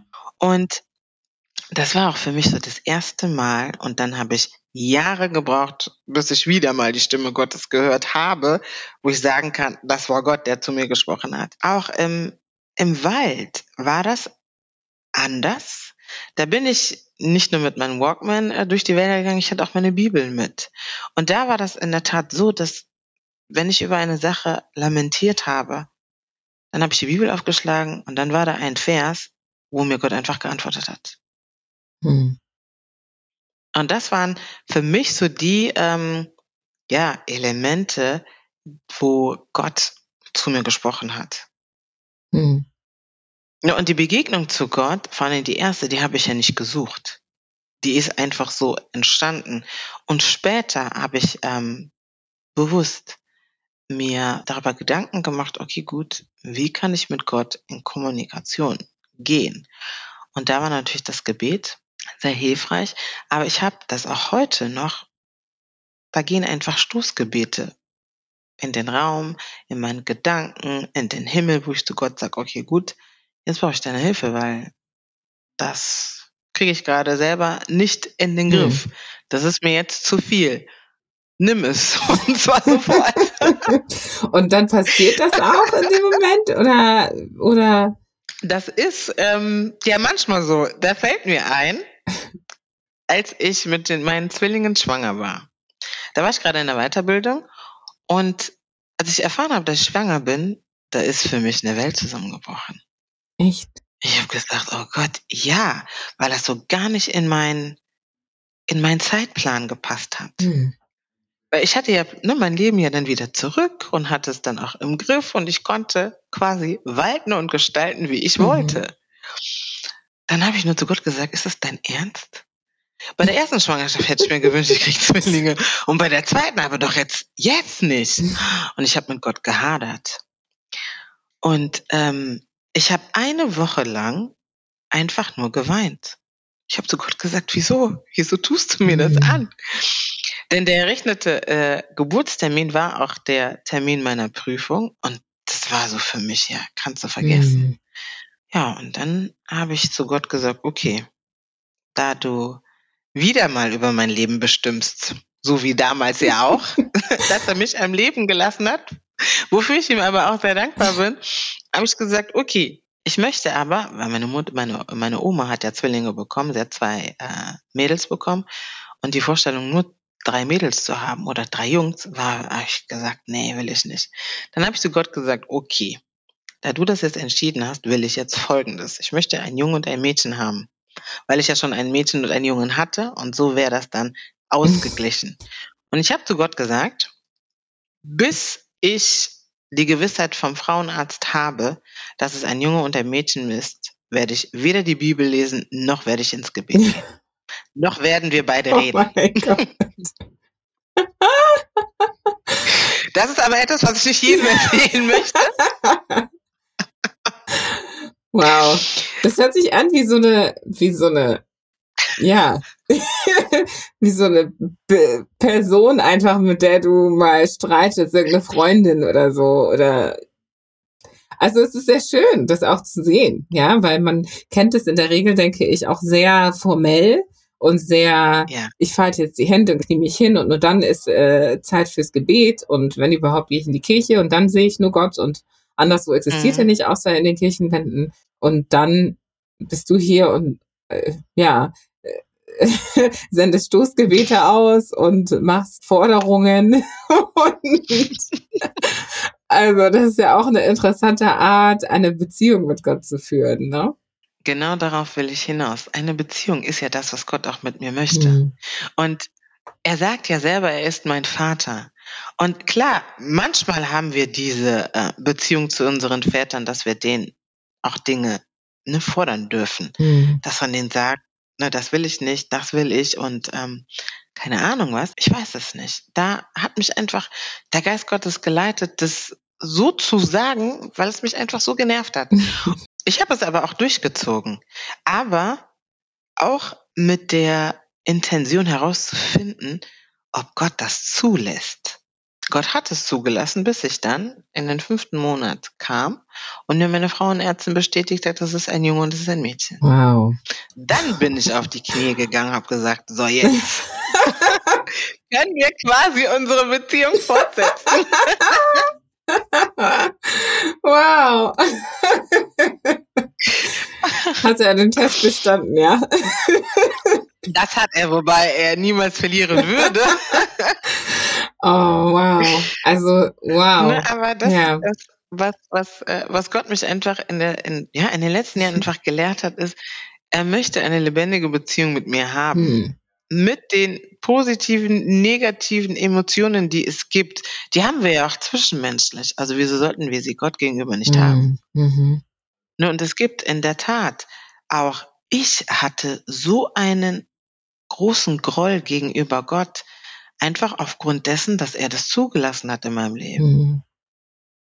Und das ist nicht von heute auf morgen weggegangen, aber Gott hat es geschafft, indem er mir gezeigt hat, dass meine Geschichte für den einen oder anderen ein Lichtblick sein kann. Hm. Ja, und das ist es, das ist sie ganz, ganz gewiss. Also ganz gewiss. Ja. Du hast ja vorhin kurz äh, erwähnt, dass du in der Prüfungszeit deine Kinder hättest gebären sollen. Mhm. Was für eine Prüfung? Lass uns da mal in deine berufliche Laufbahn auch einsteigen, weil du sagtest mhm. ja, du bist Steuerfachangestellte. Äh, wie kam es genau. dazu? Ja, da war ich äh, zur Weiterbildung zur Steuerfachwirtin, weil du kannst, wenn du Steuerfachangestellte bist, kannst du nach drei Jahren Berufserfahrung dann den äh, Fachwirt machen. Hm.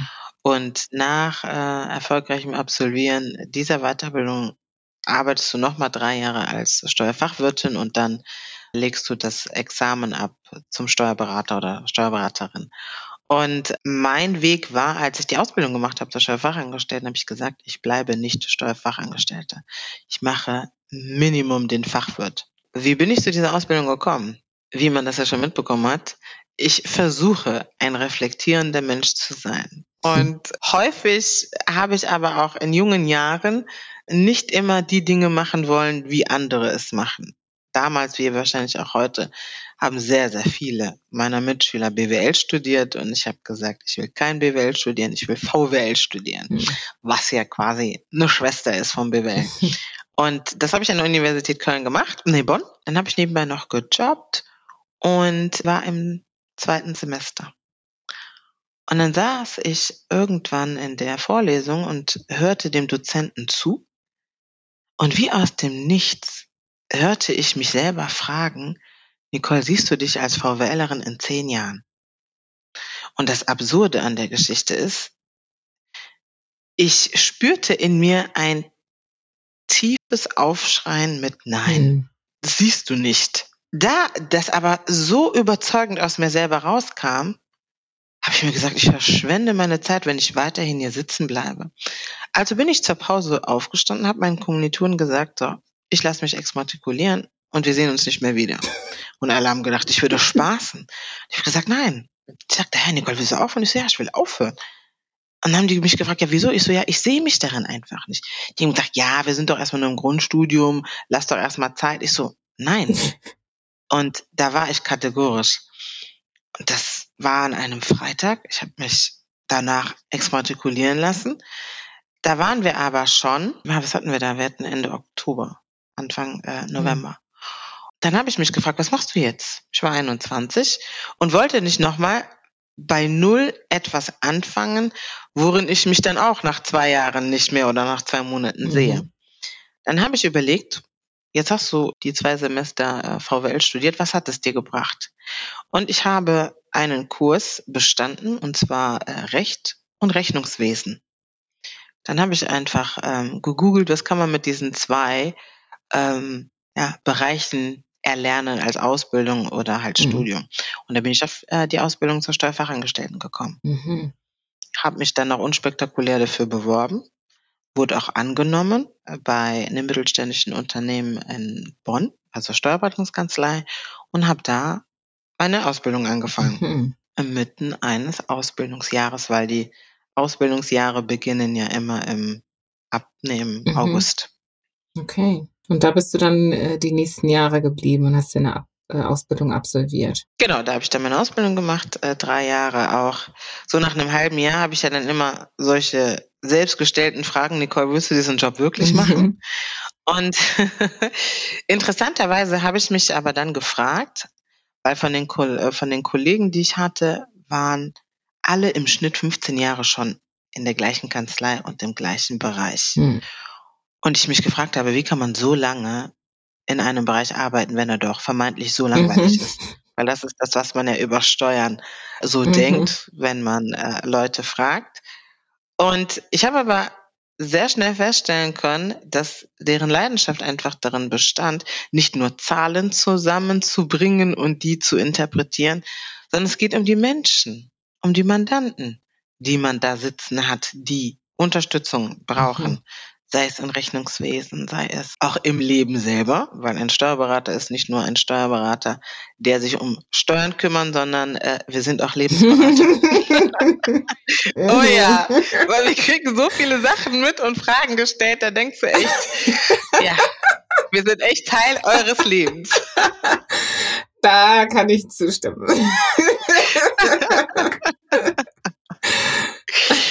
Ne, und ähm, ja, dann bin ich halt da geblieben. Die Kanzlei wurde dann, ja, im dritten Jahr meiner Ausbildung wurde sie dann von einem äh, anderen Unternehmen dann aufgekauft. Da bin ich dann auch nochmal drei Jahre geblieben. Bin dann in Elternzeit gegangen. Dann habe ich die Kanzlei gewechselt. Hm. Also schien alles sehr, sehr smooth zu laufen, so, oder? Also hast du, hast du da auch bemerkt, also ich, du, ich würde mal davon ausgehen, dass äh, du nicht viele Menschen gesehen hast, die so aussahen wie du in diesem Bereich. Ich meine, ich persönlich kenne kaum welche. Du bist die erste, die ich kennenlernen durfte in der Hinsicht. Und durch meine Reise, die ja sehr speziell auch darauf ausgerichtet ist, schwarze Menschen kennenzulernen, die keine in Anführungsstrichen typen, typischen Jobs äh, innehaben, mhm. ist es nochmal was anderes. Aber ich glaube, so für den Durchschnittsmenschen, der jetzt einfach durchs Leben geht, ob weiß oder schwarz, wird der einfach, ja, so eine Person nicht sehen im Alltag, ne? Ja. Wie war das ja. bei dir in deiner Zeit und bis heute? Also das, das ist nach wie vor so. Also ich kenne noch einen Kollegen oder zwei sogar, die auch in der Steuerberaterbranche mhm. sind. Aber wir sind nach wie vor eine deutliche Minderheit in dem Bereich. Ja, und ähm, ja, die Anfänge, da hatte ich Gott sei Dank eine, eine nette Mitschülerin, die mich aufgefangen hat, die mir die ersten drei Monate, die ich verpasst habe, dann durch Nachhilfe ermöglicht hat, das dann aufzuholen an mhm. Wissen. Und das hat sich dann fortgesetzt. Was interessant war, in der Ausbildungszeit hatte ich keinen direkten Kommandantenkontakt, aber danach. Und als ich dann mit dem Mandanten gesprochen habe, man hört mir ja nicht heraus außer vielleicht am Namen, mhm. ne, dass äh, ich afrikanischen Ursprung bin, aber auch, äh, das habe ich äh, gehört, ja, sie hätten ja auch einen Afrikaner heiraten können und sie sind halt eine Deutsche. ne? Das heißt, auch der Name ist nicht unbedingt ein Rückschluss ja. darauf, dass ich afrikanische Wurzeln habe. Und das erste Mal, wie mich ein Mandant dann gesehen hat, sagte, Sie sind Frank Kanzer. Ich so, ja, ich bin Frank Kanzer. Und dann guckt er seine Frau an. Und dann sagt die Frau, ja, habe ich dir doch gesagt, die ist Afrikanerin. und ich musste so lachen, weil ich ja schon häufig mit denen Kontakt hatte ja. und die Mandantin äh, sich auch immer wieder über ihren Mann ja irgendwo lustig gemacht hat. ne, dass sie über viele Dinge halt vorher Bescheid weiß und er nicht. Also er der schaltet halt sehr spät. Und das war dann eine Situation, wo wir alle lachen mussten. Sagte aber Frau Kanzer, äh, der wusste gar nicht, was er sagen sollte. und dann habe ich gesagt, ja, also Ihre Frau hat recht. Ich habe afrikanische Wurzeln. Sagte, aber Sie sprechen so akzentfrei Deutsch. Ich so, ja, ich bin auch hier geboren.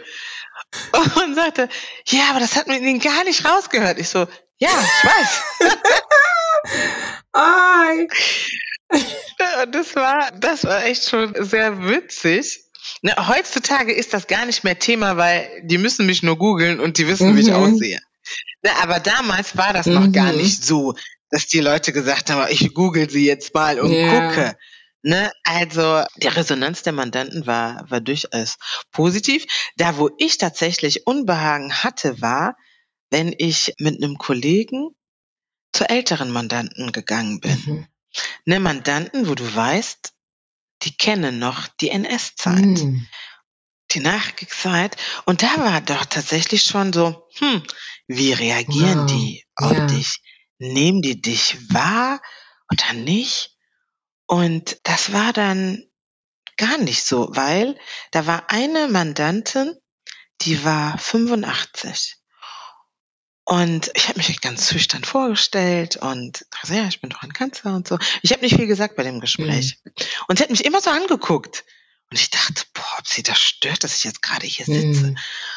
Und irgendwann hat sie sich meinem Chef abgewandt und gesagt, Frau Kanzler, Sie sagen ja gar nichts. Und ich wusste gar nicht, wie ich sagen sollte. Ich so, ja, ähm, ich war, ich wusste gar nicht, was ich sagen sollte. Richtig verdammt. Ja. Ja, absolut. Und ja, weil ich einfach, ne, ich wusste nicht, ne, wie reagiert sie mhm. auf mich.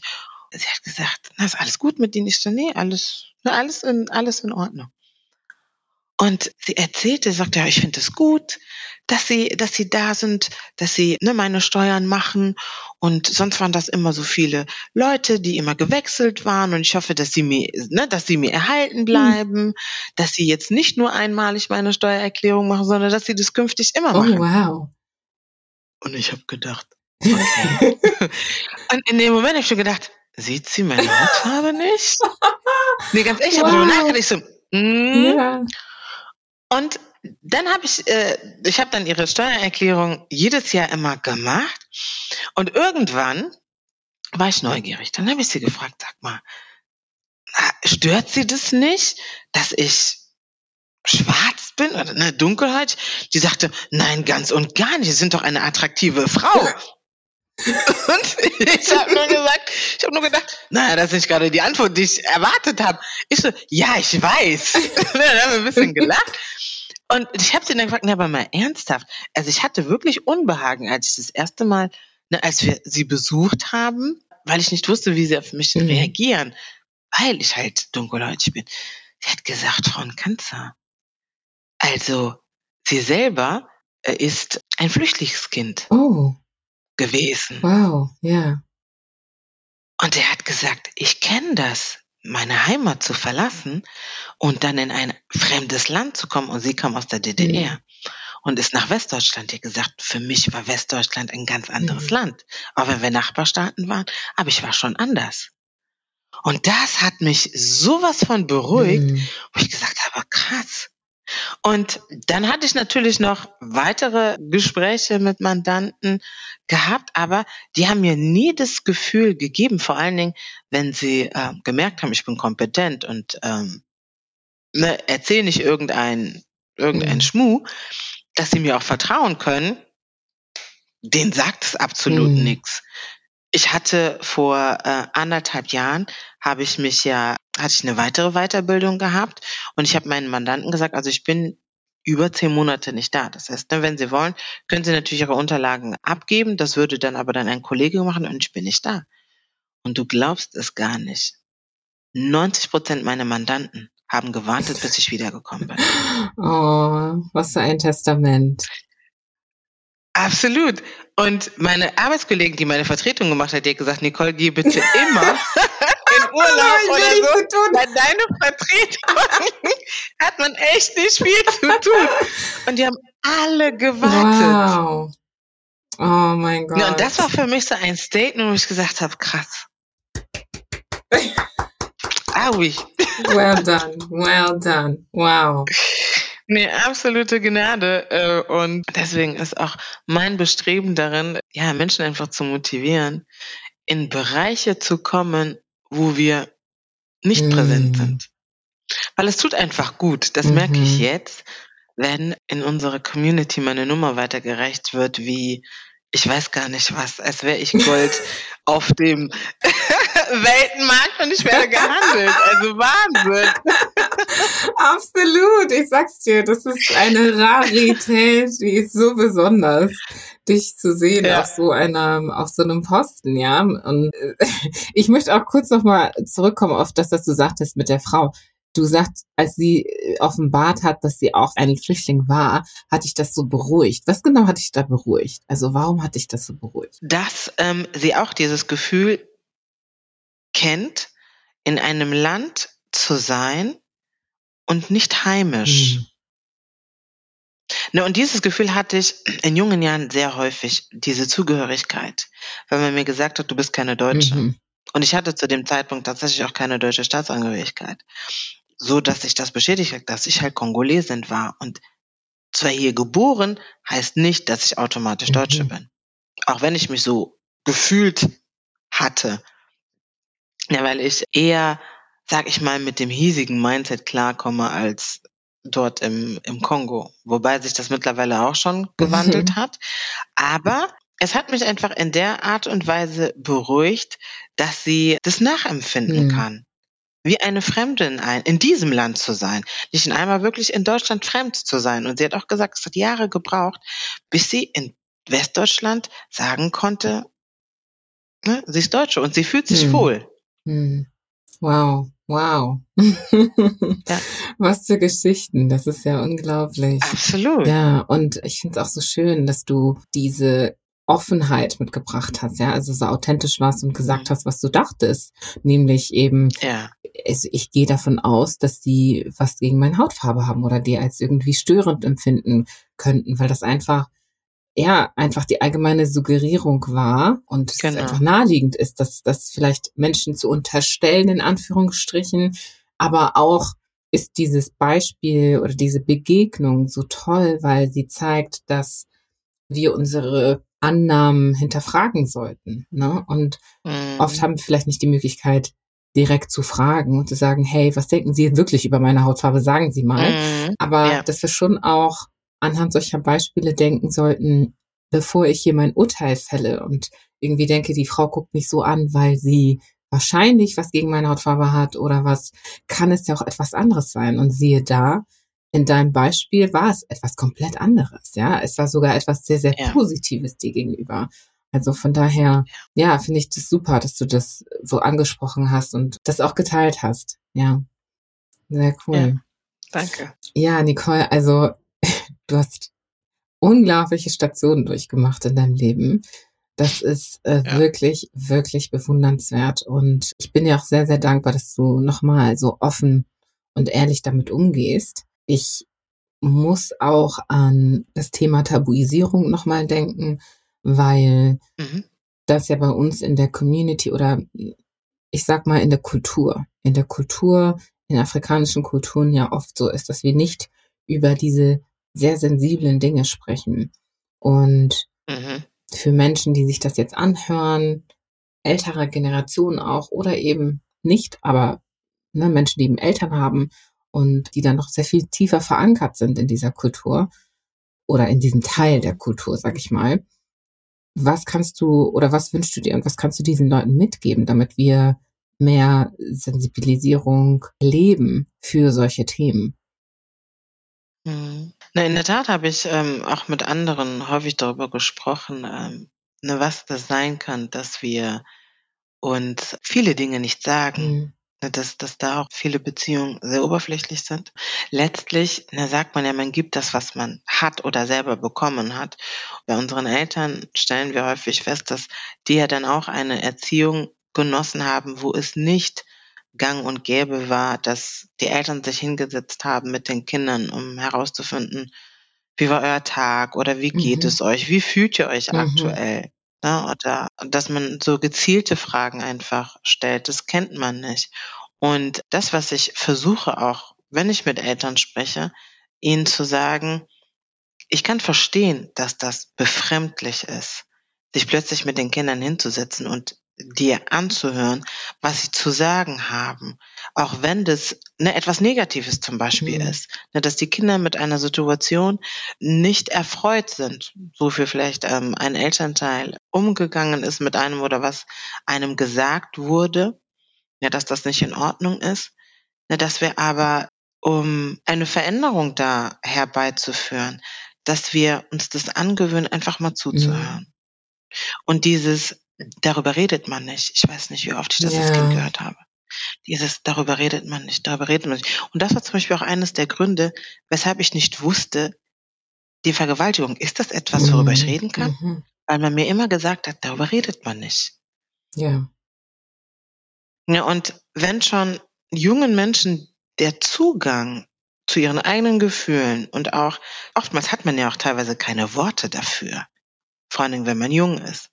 Wenn man älter wird, dann eher schon, aber dann hat man eine andere Herausforderung, dann irgendwo diesen inneren Schweinehund zu überwinden oder auch diese Glaubenssätze irgendwo abzulegen, zu sagen, ne, das darf ich jetzt nicht sagen. Mhm. Ne, ich möchte jetzt auch nicht, dass man sich an die Straßenecke stellt und anfängt, ne, Dinge zu erzählen. Darum geht es ja gar nicht. Es geht aber meines Erachtens nach auch darum, dass man diese Macht, von der du gesprochen hast, diese Tabus haben Macht. Und sie führen leider häufig zu negativen Ergebnissen in der Form, dass es einer Person mental nicht mhm. gut geht, die sich dann natürlich auch auf den Körper dann ausübt, mhm. auswirkt. Ja, und das sind einfach so Kettenreaktionen, wenn man das unserer älteren Generation wirklich sachlich und ohne jetzt deren Verhalten in irgendeiner Weise zu bewerten, mitgibt, um ihnen zu sagen, was dann das Ergebnis davon ist, wenn wir uns dem öffnen, dann bin ich sehr zuversichtlich, dass wir da gute Chancen haben, gewisse Tabus zu öffnen. Hm. Und auch den Menschen Heilungsprozesse, die nicht unbedingt 20 Jahre brauchen, dann vielleicht auch in fünf oder in zehn Jahren den Heilungsprozess dann abzuschließen. Wenn ich darüber nachdenke, zum Beispiel der Tod meiner älteren Schwester, mhm. sie hinterlässt oder hat sechs Kinder hinterlassen. Und das hat mich nochmal wachgerüttelt, in der Hinsicht mal zu schauen, wie gehen wir eigentlich mit Trauer um?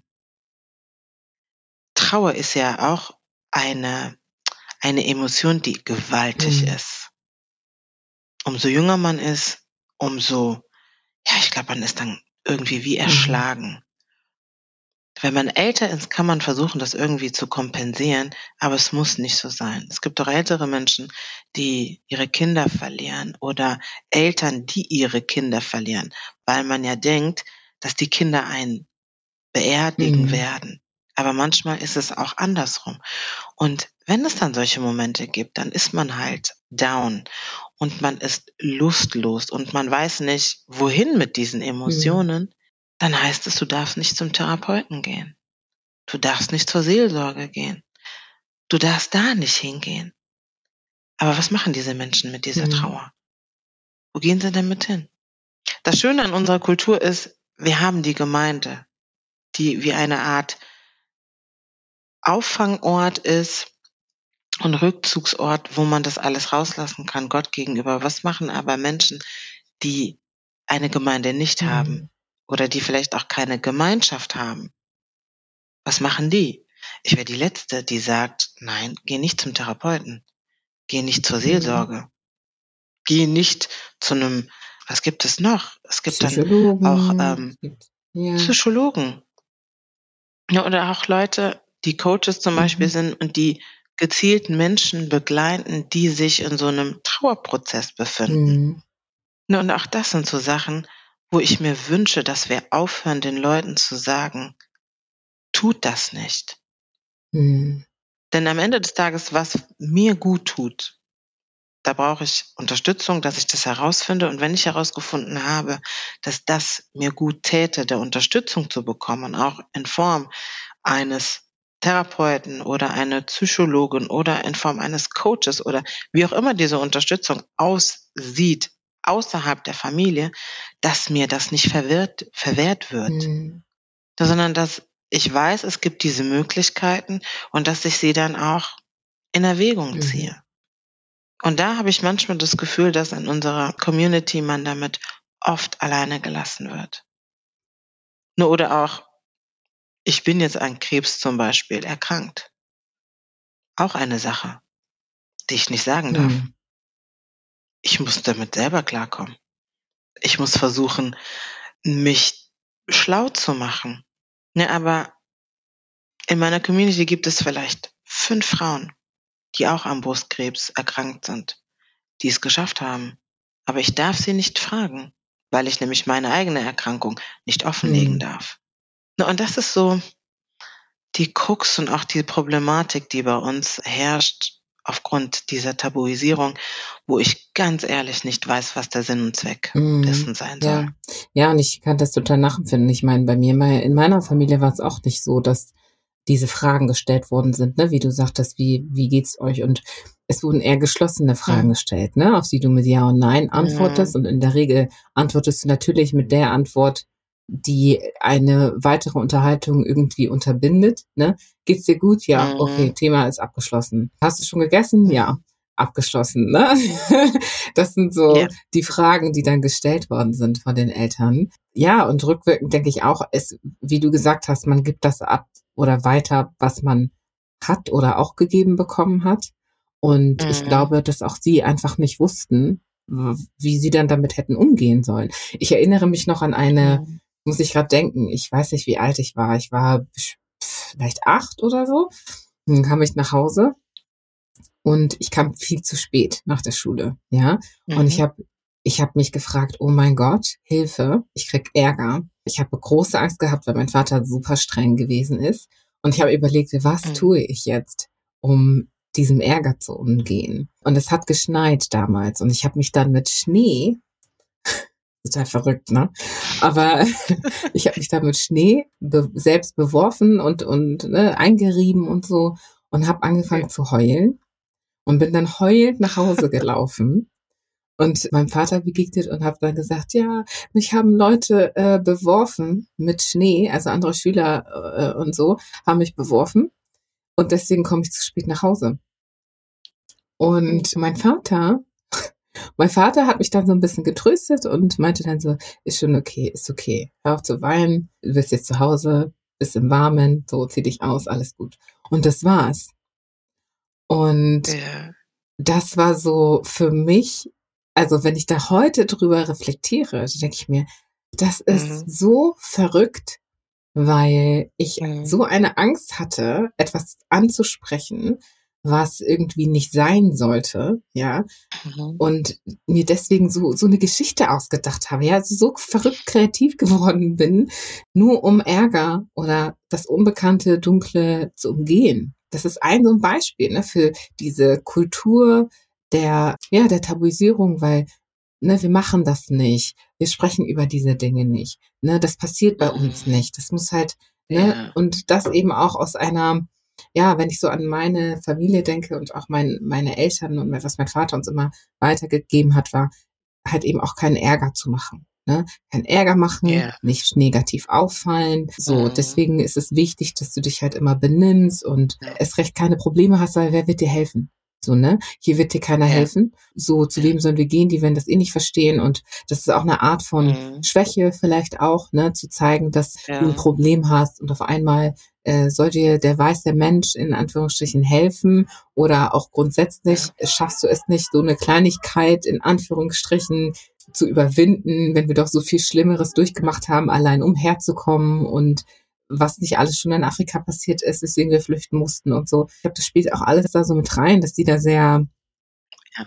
ja, diese Erfahrung noch sehr bewusst haben und eben auch, das ist ja wieder, ja, Vicious Circle, dieser Teufelskreis, dass aufgrund Mhm. der Nichtverarbeitung dieser Traumata, die sie dann ja auch hatten durch diese. Flucht und so, Ja. auch wiederum dann Ja. ne, zum Ausdruck kommt, dass das einfach so Mhm. ist, ne, weil, weil das nicht verarbeitet wurde.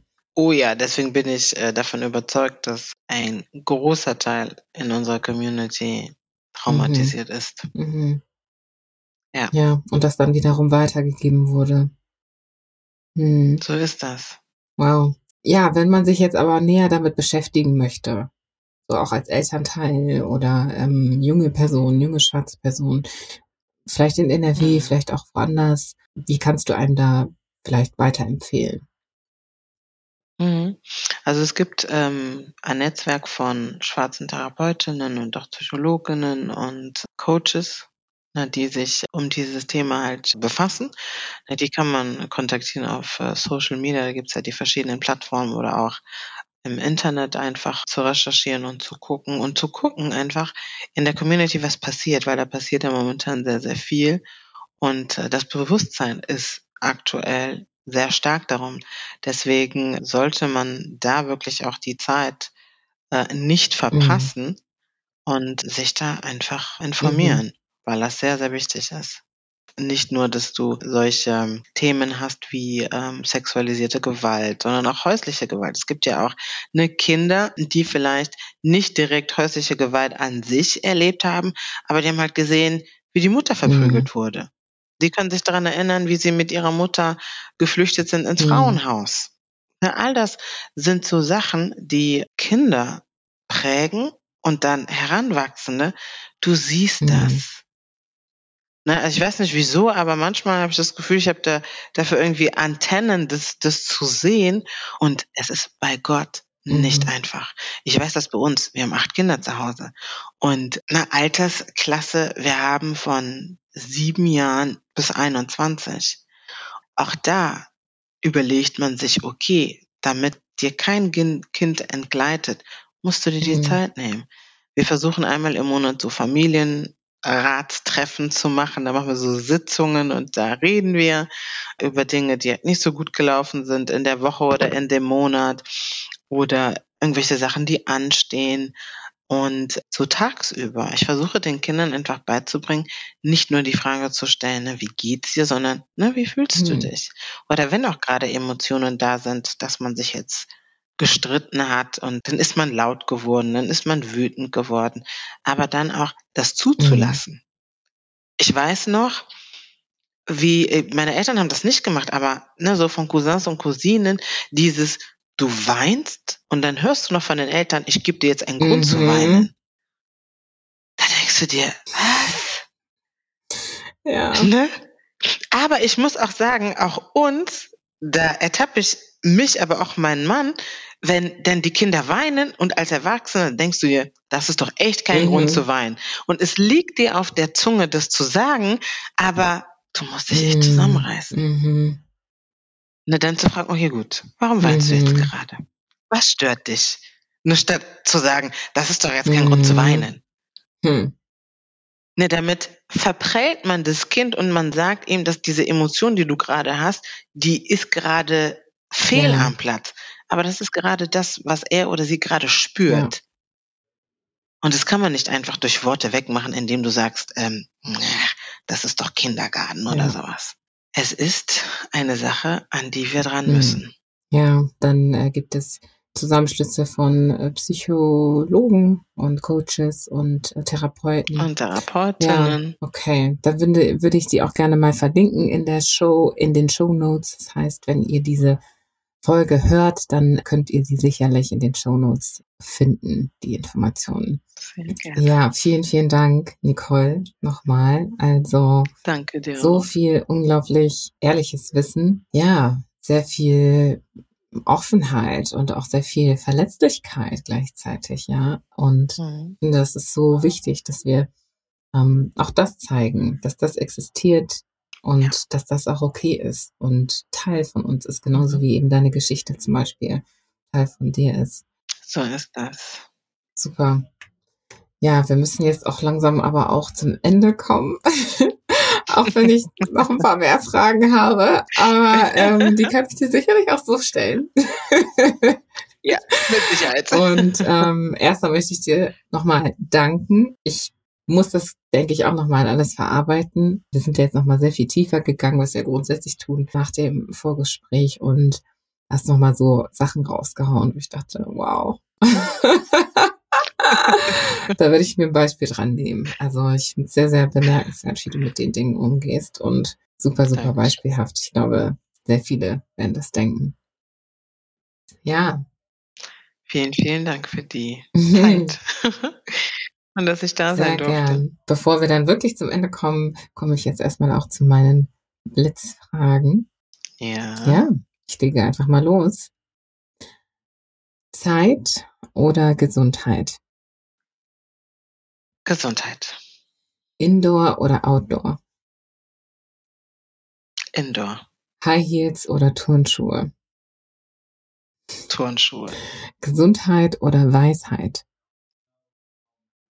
Weisheit. Berühmt oder unbekannt? Unbekannt. Afrikanerin oder Deutsche? Afrikanerin. Hat sich das heute Ja. gewandelt, ja?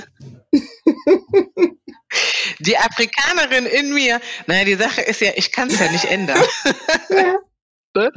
Und alles, was ich tun kann, ist dazu zu stehen und auch stolz darauf zu sein, Afrikaner Mm. zu sein. Sehr schön.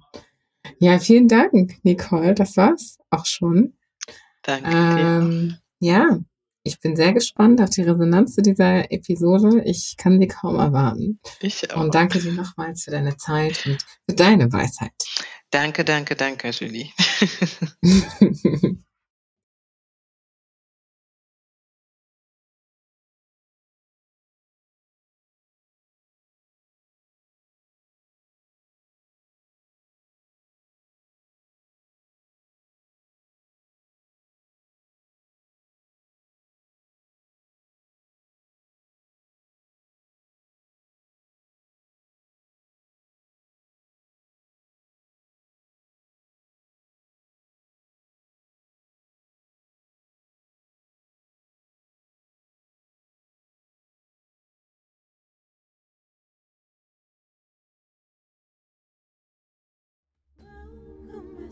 beauty, presence, time, spirit, form, and space.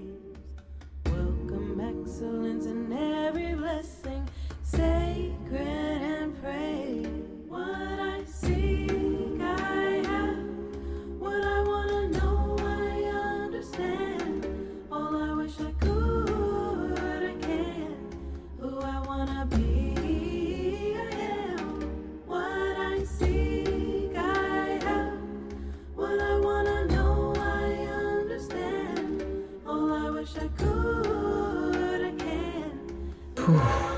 was für eine Folge, was für ein Lebensweg und was für eine Frau. Ich war eine Weile sprachlos und musste viel nachdenken über dieses Gespräch, denn es hat auch bei mir an einigen Nerven gezerrt. Ihr habt eventuell auch bemerkt, dass wir nicht ausgiebig über das Thema der Kinder, die sie eingangs erwähnt hatte, gesprochen haben.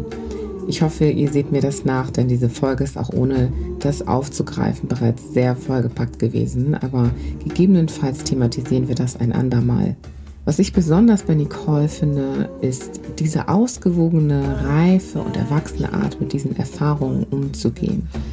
Wann trifft man auf Menschen, die tiefe Traumata wirklich so gut aufgearbeitet haben?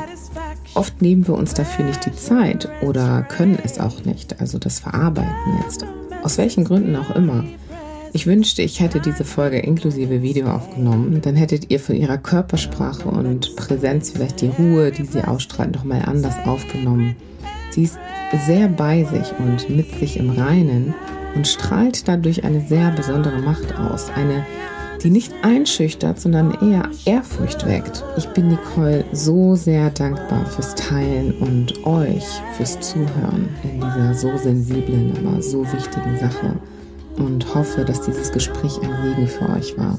Schaut euch bitte gerne die Shownotes für relevante Infos aus unserem Gespräch an und ja, kontaktiert natürlich gerne auch den Verein, den Nicole erwähnt hat oder auch sie direkt oder auch mich, falls ihr Rückfragen habt. Mit ganz viel Liebe und Dankbarkeit. Bis zum nächsten Mal bei Afrikaner. Accept love and also I give.